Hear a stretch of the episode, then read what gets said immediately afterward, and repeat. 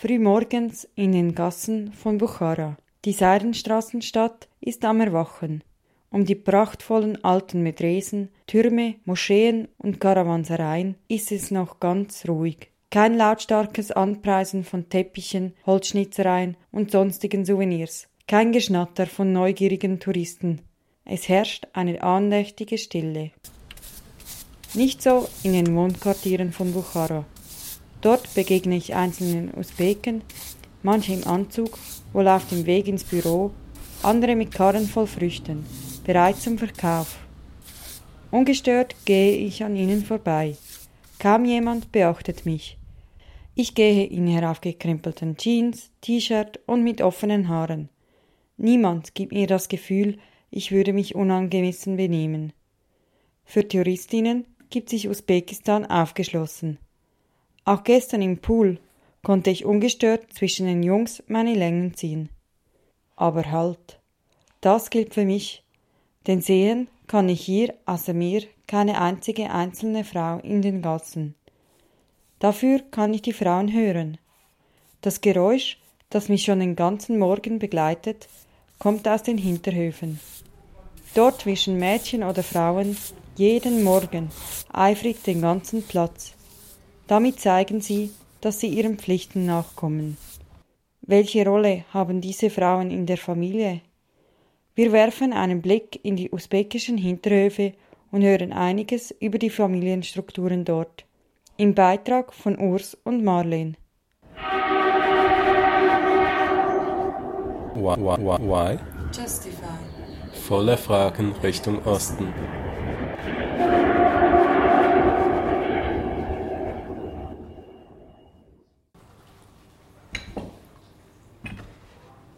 In unserem Gasthaus in Bukhara essen wir Frühstück. Es wird von der kleinen Tochter des Hauses serviert. Ein Tagesablauf eines Mädchens ist, es steht morgens früh um halb fünf, fünf auf, fegt erstmal das ganze Haus, den ganzen Hof, macht Frühstück für die Familie, dann wird gemeinsam gefrühstückt, was, sehr, was noch sehr wichtig ist, dass halt die Familie sich immer am Tisch trifft. Erklärt Katja. Sie hat während einem Jahr in Usbekistan gelebt und gearbeitet. Durch den täglichen Austausch mit usbekischen Arbeitskolleginnen und Freunden hat sie vieles über die Gesellschaftsverhältnisse in Usbekistan gelernt. Sie fährt fort. Dann geht das Mädchen in die Schule, kommt zurück und dann wird Abendbrot gemacht. Und nach dem Abendbrot wird wieder zusammen gegessen, hat sie vielleicht noch Zeit, einen orientalischen Tanzkurs zu belegen. Ja, und dann geht es auch wieder schon ins Bett und das ist so der, der gängige Tagesablauf. Dass es eine stark patriarchale Gesellschaft ist, sehe man vor allem an der Aufgabenaufteilung in der Familie, meint Kathi. Mann und Frau haben einen klar vorgegebenen Aufgabenbereich. Die Mutter kümmert sich um Familie und eventuell auch um das Landstück und der Mann arbeitet, entweder in der Stadt oder auch im Ausland. Viele Usbeken arbeiten zurzeit als Gastarbeiter in Russland oder Südkorea. In der patriarchalen Gesellschaft, so wie sie Katja beschreibt, sind also die Rollen zwischen Mann, Frau und Kindern klar aufgeteilt. Wenn es aber um eine wichtige Entscheidung oder ums letzte Wort geht, dann stehe das natürlicherweise dem Mann zu. Zurück zum jungen Mädchen. Es lernt schon früh, dass es sich der Familie ganz hinzugeben hat. Was es in der eigenen Familie lernt, ist Voraussetzung für die spätere Rolle in der Familie des Mannes. Nach der Heirat wird das Mädchen zu seinem Mann ziehen und ganz der Schwiegermutter ergeben sein. Doch erst einmal wird ein passender Mann gefunden. Katja erzählt von der jüngeren Schwester einer Arbeitskollegin. Sie muss jetzt auch verheiratet werden, also sie ist jetzt heiratsfähig im Alter. Und da hat sie mir erzählt, dass jetzt letztens sie einen Antrag bekommen hat, die jüngere Schwester, von einem jungen Mann, aus Nukus war der, glaube ich, weil sie über Verwandte, über Bekannte irgendwelche Beziehungen haben und jemand festgelegt hat, ah ja, das könnte ja passen, der junge Mann und ihre Schwester. Berichtet Katja. Für die junge Frau, die ihr bisheriges Leben in Taschkent, der Hauptstadt Usbekistans, verbracht hat, wurde als ein Mann ausgewählt, der aus Nukus kommt. Nukus liegt nahe an der turkmenischen Grenze und ist 800 Kilometer von Taschkent entfernt. Der junge Mann war da mit Familienangehörigen, der Rest dann nicht alleine und hat ihr den Antrag gemacht. Dann läuft die Prozedur so weiter, dass die ein bisschen Zeit haben, sich kennenzulernen. Das heißt, sie gehen zum Beispiel spazieren und, und werden dann äh, auch von den Schwestern der Frau begleitet dabei, aber mit etwas Abstand, mit Diskretion ein wenig. Und sie sprechen, tauschen sich aus und ähm, dann hat die junge Frau etwas Zeit, sich zu entscheiden, ob sie das möchte oder nicht. Harmonieren die Familien, so kann es ganz gut sein, dass die Eltern über den Kopf ihrer Tochter hinweg entscheiden und bestimmen, dass sie den Mann nun heiraten muss. Dann steht das Mädchen unter einem Zwang. Katja erklärt, dass es für die Mädchen aber auch oft die Möglichkeit gibt, abzulehnen.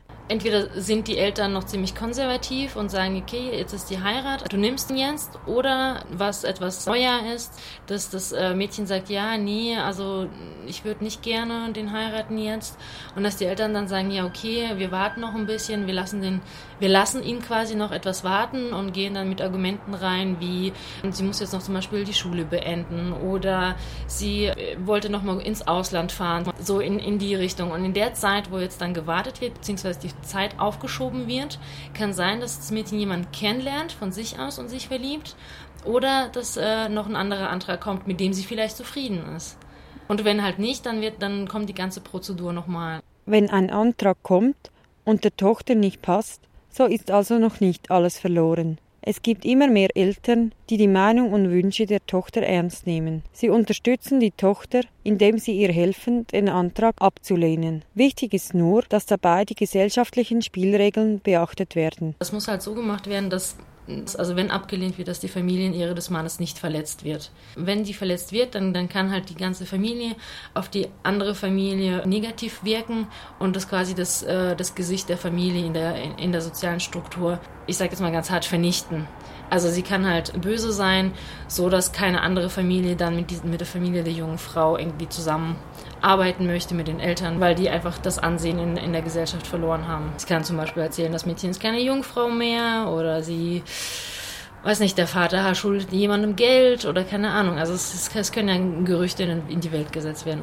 Gerüchte können das Ansehen der Familie sehr stark beschädigen. Für die Familie hat das verheerende Folgen in allen möglichen Bereichen. In der usbekischen Gesellschaft geht vom Arztbesuch zur Ausbildung bis zum Kauf eines Autos nichts ohne die richtigen Beziehungen. Gerade deshalb sind erfolgreich arrangierte Ehen sehr wichtig. Ziel ist es nicht, junge Leute in eine unglückliche Beziehung zu zwingen.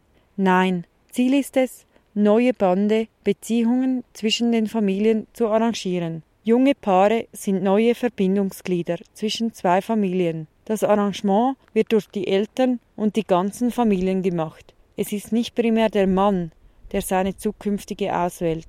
Es gibt wahrscheinlich mehrere Mädchen in, in dem heiratsfähigen Alter, also in seinem Alter, wo er, wo er sagt, ja, die vielleicht oder die oder die, dass er vielleicht ein bisschen mehr Entscheidungsfreiheit hat.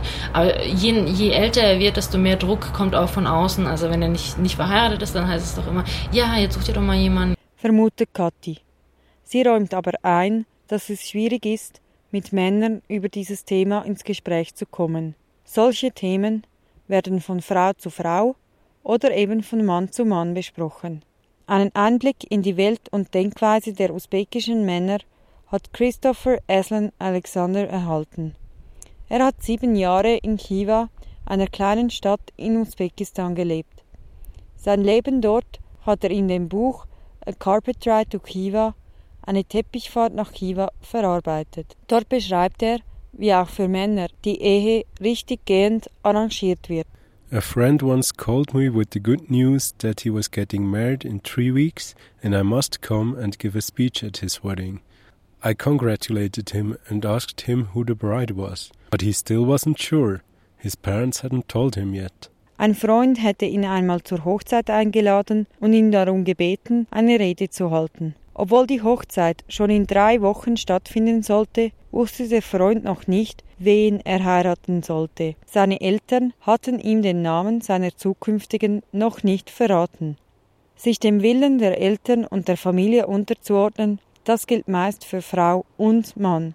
Katja kennt wenige Beispiele, wo die Kinder in eine Ehe richtiggehend gezwungen werden. Je nachdem, wie traditionell und autoritär die eigene Familie ist, besteht für die jungen Leute mehr oder weniger Entscheidungsfreiheit.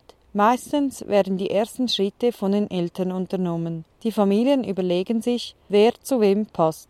In manchen Fällen handelt es sich hierbei um einen Vorschlag. Es gibt liberale Eltern, die auf die Meinung ihrer Kinder hören. Insbesondere dann, wenn diese noch jung sind, kann es sein, dass Anträge abgelehnt werden. Je älter die Kinder sind, desto mehr Druck wird jedoch ausgeübt. In diesen Fällen handelt es sich nicht direkt um Zwangsheiraten, sondern um arrangierte Ehen. Trotzdem, auch wenn junge Leute nicht direkt gezwungen werden, die Idee von Arrangements, die durch Verwandte gemacht werden, widerspricht unserer westlichen Idee von Heirat aus Liebe. Wird denn in Usbekistan nie aus Liebe geheiratet? Doch, meint Kathi, die gäbe es natürlich auch. Es gibt auch junge Leute, die denjenigen Partner heiraten können, den sie lieben. Auch hier gilt, eine Hochzeit muss groß zelebriert werden. Das heißt, ähm, die ganze Familie muss eingeladen werden. Und so eine ganze Familie äh, kann sich aufs ganze Land verteilen und so eine ganze Familie kann an die 300, 400 Mitglieder haben. Dann kommen natürlich auch noch Freunde dazu und Bekannte und Arbeitskollegen. Bei so einer Hochzeit müssen alle eingeladen werden weil sonst ist irgendjemand beleidigt, der nicht, also der nicht eingeladen wird. Das, das heißt, dann es wird, wirft wieder ein schlechtes Bild auf die Familie. Dass die Familie schlecht dasteht, will niemand. Auch wenn die Haltung der eigenen Familie liberal ist und eine Hochzeit aus Liebe möglich ist, die gesellschaftlichen Zwänge sind groß. Die sind einfach gezwungen, äh, so eine große Hochzeit zu veranstalten, was natürlich sehr viel Geld kostet, so, sowas zu machen. Aber wenn, wenn so eine Hochzeit organisiert wird, dann ist, äh, dann ist die Familie ich sage jetzt, da läuft alles normal bei der Familie. Dann, ähm, die Kinder sind verheiratet, es gab eine große Hochzeit, das wurde zelebriert, fertig. Die sind jetzt äh, in Ruhe gelassen und äh, der nächste Punkt wäre quasi, okay, jetzt müssen wir, weil die Kinder kommen. Erst einmal zieht das junge Paar zusammen. Das heißt, die Frau zieht ganz natürlicherweise zur Familie des Mannes. Das ist ja halt typisch, dass die Frau nach der Heirat zum Mann zieht, also zur Familie des Mannes. Und da wohnt aber noch äh, vielleicht die Schwester des Mannes mit. Wenn sie verheiratet sind, kann es auch sein, dass die Familie dann des Bruders, also seine Frau und seine Kinder auch noch in einem Haus wohnen. Also quasi Großeltern, dann äh, einem Bruder mit Familie, der zweite Bruder mit Familie und die teilen sich halt alle ein Haus, ein Haushalt. Diese Großfamilie ist das Wichtigste und die Frau hat sich ganz ihrer neuen Aufgabe in dieser Familie zu widmen. Je nachdem, was und wo der Mann arbeitet, lernen sich die Eheleute auch nach der Hochzeit gar nicht richtig kennen. Christopher Essen berichtet in seinem Buch von der Situation vieler Männer, die nach Russland fahren, um dort zu arbeiten. The annual migration split families, giving little time for newlyweds to get to know each other after an arranged marriage. They were often virtual strangers and living with extended family A new bride spent more time with her mother and sister-in-law than with her own husband. Durch die jährliche Migration der Männer lernen sich frisch Vermählte auch nach einer arrangierten Hochzeit kaum besser kennen. Die Frau, die neu in der Familie ihres Mannes lebt, verbringt viel mehr Zeit mit Schwiegermutter und Schwägerin als mit ihrem eigenen Mann. In einem solchen Großfamilienhaushalt hat die Frau in erster Linie ihrer Schwiegermutter zu gehorchen. Die Schwiegermutter ist ja dann quasi so die, ähm, die Herrscherin, die was zu sagen hat, wie es im Haushalt läuft. Und äh, die Schwiegertochter, ich sage jetzt mal ganz böse, ist quasi ihre Sklavin und äh, versorgt sie und umpflegt sie.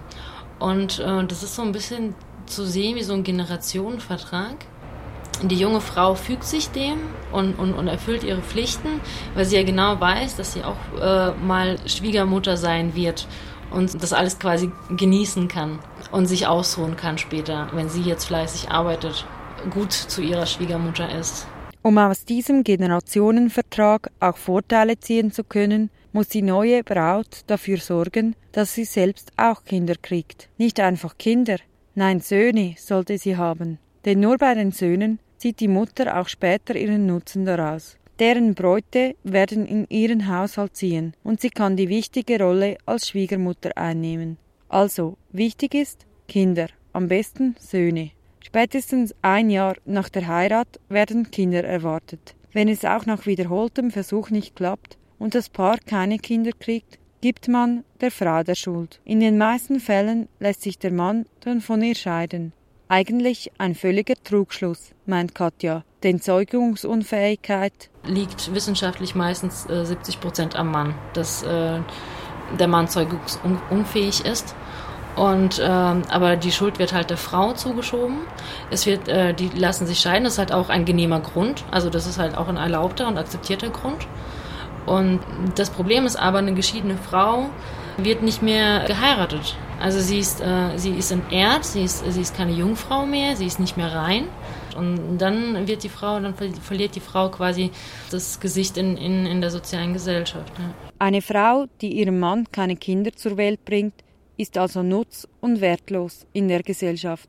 Für den Mann sieht die Situation anders aus. Der kann nochmal neu heiraten, weil der, also der kann ja nichts dafür quasi, sage ich jetzt mal ganz salopp, dass seine Frau keine Kinder kriegt. Also der probiert es dann quasi nochmal. Die meisten arrangierten Ehen dienen dem Zweck, das Sozialsystem aufrechtzuerhalten und neue Beziehungen zwischen Familien zu schaffen. Ob solche Zweckehen langlebig und stabil sind, darüber lässt sich streiten. Entweder lernt man sich lieben mit der Zeit oder eben nicht. Und äh, wenn man sich lieben lernt, dann ist es echt äh, von Vorteil, weil man ist halt sozial äh, und finanziell abgesichert. Man hat alle, man hat äh, den sozialen Druck rausgenommen, der auf einem als junger Mensch lastet, die Pflichten zu erfüllen und zwar äh, zu heiraten und Kinder zu bekommen. Und äh, wenn man sich lieben lernt, dann ist ja quasi alles alles okay dann ist alles gut. Aber äh, wenn es halt nicht passiert, dann kann es schnell dazu kommen, also dass Ehebruch begangen wird, dass zum Beispiel der Mann in der Stadt arbeitet, die Frau äh, mit, mit, mit den Kindern auf dem Land und der Mann dann in der Stadt so seine Geliebte hat. Während oberflächlich alles nach Regel abläuft, wird im Versteckten viel Ehebruch begangen. Katja erklärt, dass der Mann oft mehr Möglichkeiten hat, sich im Versteckten mit anderen Frauen zu treffen. Für Frauen ist es schwieriger, denn sie sind praktisch rund um die Uhr von anderen Frauen in der Großfamilie überwacht. Christopher Aslan berichtet, was ihm die Männer zur Ehetreue gesagt haben. If I raised the issue of marital fidelity, the reply was always the same. Aslan, do you like plov? They would ask, to which there could only be one answer yes. They would continue, but you wouldn't want to eat that every day, would you? I paired with a culinary question of my own. I asked my friends if they enjoyed steamed meat dumplings, fried meat pastures, or boiled meat ravioli, pointing out that they were the same dish, just cooked in different ways. Often the root cause of married men visiting brothels was that their wives had been taught that sex was a sinful necessity in order to produce children, and that they should simply accept it as a duty. Wenn er Treue in der Ehe ansprach, fragten ihn die Männer jeweils zurück, ob er das Reisgericht Plov gerne möge. Ja, natürlich, war da die Antwort. Denn was sollte man anderes antworten? Die Usbeken sind ja so stolz auf ihren Plov. Aber, so würden die Männer jeweils weiter fragen, du würdest Plov doch nicht jeden Tag essen wollen, oder? So wie die Usbeken den Grund für ihre Untreue mit einem kulinarischen Bild darlegten, wollte Christopher ihnen zeigen, wie sehr es auf die Haltung drauf ankommt. Er fragte die Männer also, was sie mehr mögen würden: gefüllte gegarte Fleischbällchen, gebratene Fleischtaschen oder gekochte Fleischravioli. Natürlich sind alle drei eigentlich dieselbe Mahlzeit, nur unterschiedlich gekocht. Der Hauptgrund, dass Männer Ehebruch begehen, ist, dass ihren Frauen zu Hause gesagt worden ist, Sex sei eine sündenvolle Notwendigkeit, um Kinder zu zeugen. Für diese Frauen ist Sex eine Pflicht, die sie akzeptieren müssen. Männer machen da ganz andere Erfahrungen. Katja meint, also eigentlich steht ja im Koran, dass beide Mann und Frau vor der Ehe keinen Sex haben dürfen. Das ist aber ein bisschen umgewandelt, dass der Mann eigentlich Erfahrung haben muss und die Frau nicht. Die Frau muss auf jeden Fall Jungfrau sein und rein sein. Und ähm, der Mann sammelt dann quasi seine ersten Erfahrungen im, im Bordell. Also, dass man in einem bestimmten Alter mit vielleicht mit dem Vater oder so ins Bordell geht und also seine ersten Erfahrungen sammelt, dass man mit Know-how in, in die Ehe geht. Bei sexuellen Fragen herrscht in Usbekistan ein Doppelstandard. In fact, there was a marked double standard when it came to sexual practices. Young men boasted on their exploits with donkeys or bad girls, but expected blood on their sheets after wedding night as a proof of virginity. After marriage, many men continued to frequent brothels, using tenuous argument that the Prophet had more than one wife. When I asked how they would feel if their wives behaved the same way, they got upset, suggesting that I questioned their wife's honor. Während junge Männer stolz auf ihre vielseitigen sexuellen Erfahrungen sind, müssen Frauen ihre Jungfräulichkeit mit Blut in der Hochzeitsnacht beweisen. Ein Doppelstandard also, der kaum mit religiösen Vorschriften gerechtfertigt werden kann. Dieser Doppelstandard ist wohl eher mit der Dominanz der Männer, mit der patriarchalen Gesellschaft Usbekistans zu erklären. Wie der Begriff patriarchale Gesellschaft schon besagt, ist es eine Gesellschaftsform, in der Männer die maßgebenden Werte, Normen und Verhaltensweisen vorgeben. Wenn ein Ehepaar keine Kinder bekommt, ist der Mann frei, sich eine andere Frau zu suchen. Männer dürfen sich in vielerlei Hinsichten mehr erlauben, sowohl vor als auch nach der Hochzeit. Was Männer betrifft, so ist Moralität eher eine Frage des Nicht-Erwischtwerdens. Bei Frauen ist dies bestimmt nicht so, meint Christopher Aslan in seinem Buch. Fassen wir zusammen. Junge Menschen, ob Männer oder Frauen, sind einem enormen Druck ausgesetzt, im Sozialsystem Familie den ihnen zustehenden Platz einzunehmen. Sie müssen ihr Leben gemäß den Regeln und Erwartungen der Gesellschaft gestalten. Bei der Wahl des Partners oder der Lebensform bleibt für individuelle Vorlieben wenig Platz. Die meisten Ehen sind arrangiert und dienen dem Zweck, Beziehungen zwischen Familien zu schaffen oder zu festigen. Diese Zweckbeziehungen und das Familiensystem sind oberflächlich das Wichtigste. Familienbeziehungen sind diejenigen, auf die man sich auch im Zweifelsfall verlassen kann. Sie sind das funktionierende Sozialsystem in Usbekistan. Dies bedeutet aber noch lange nicht, dass solche Ehen stabil, geschweige denn glücklich sind. Kinderlosigkeit ist in Usbekistan ein legitimer Scheidungsgrund, und manche Ehemänner vergnügen sich im Versteckten mit anderen Frauen. Mann und Frau leben in einer sehr unterschiedlichen Wirklichkeit. Der verheiratete Mann hat viele Freiheiten und pflegt oft außerhalb seiner Ehe eine sexuelle Beziehung. Die Frau hingegen ist ein Leben lang ihrem Mann und dessen Familie, vor allem dessen Mutter, untergeben, zumindest bis sie selbst Schwiegermutter wird.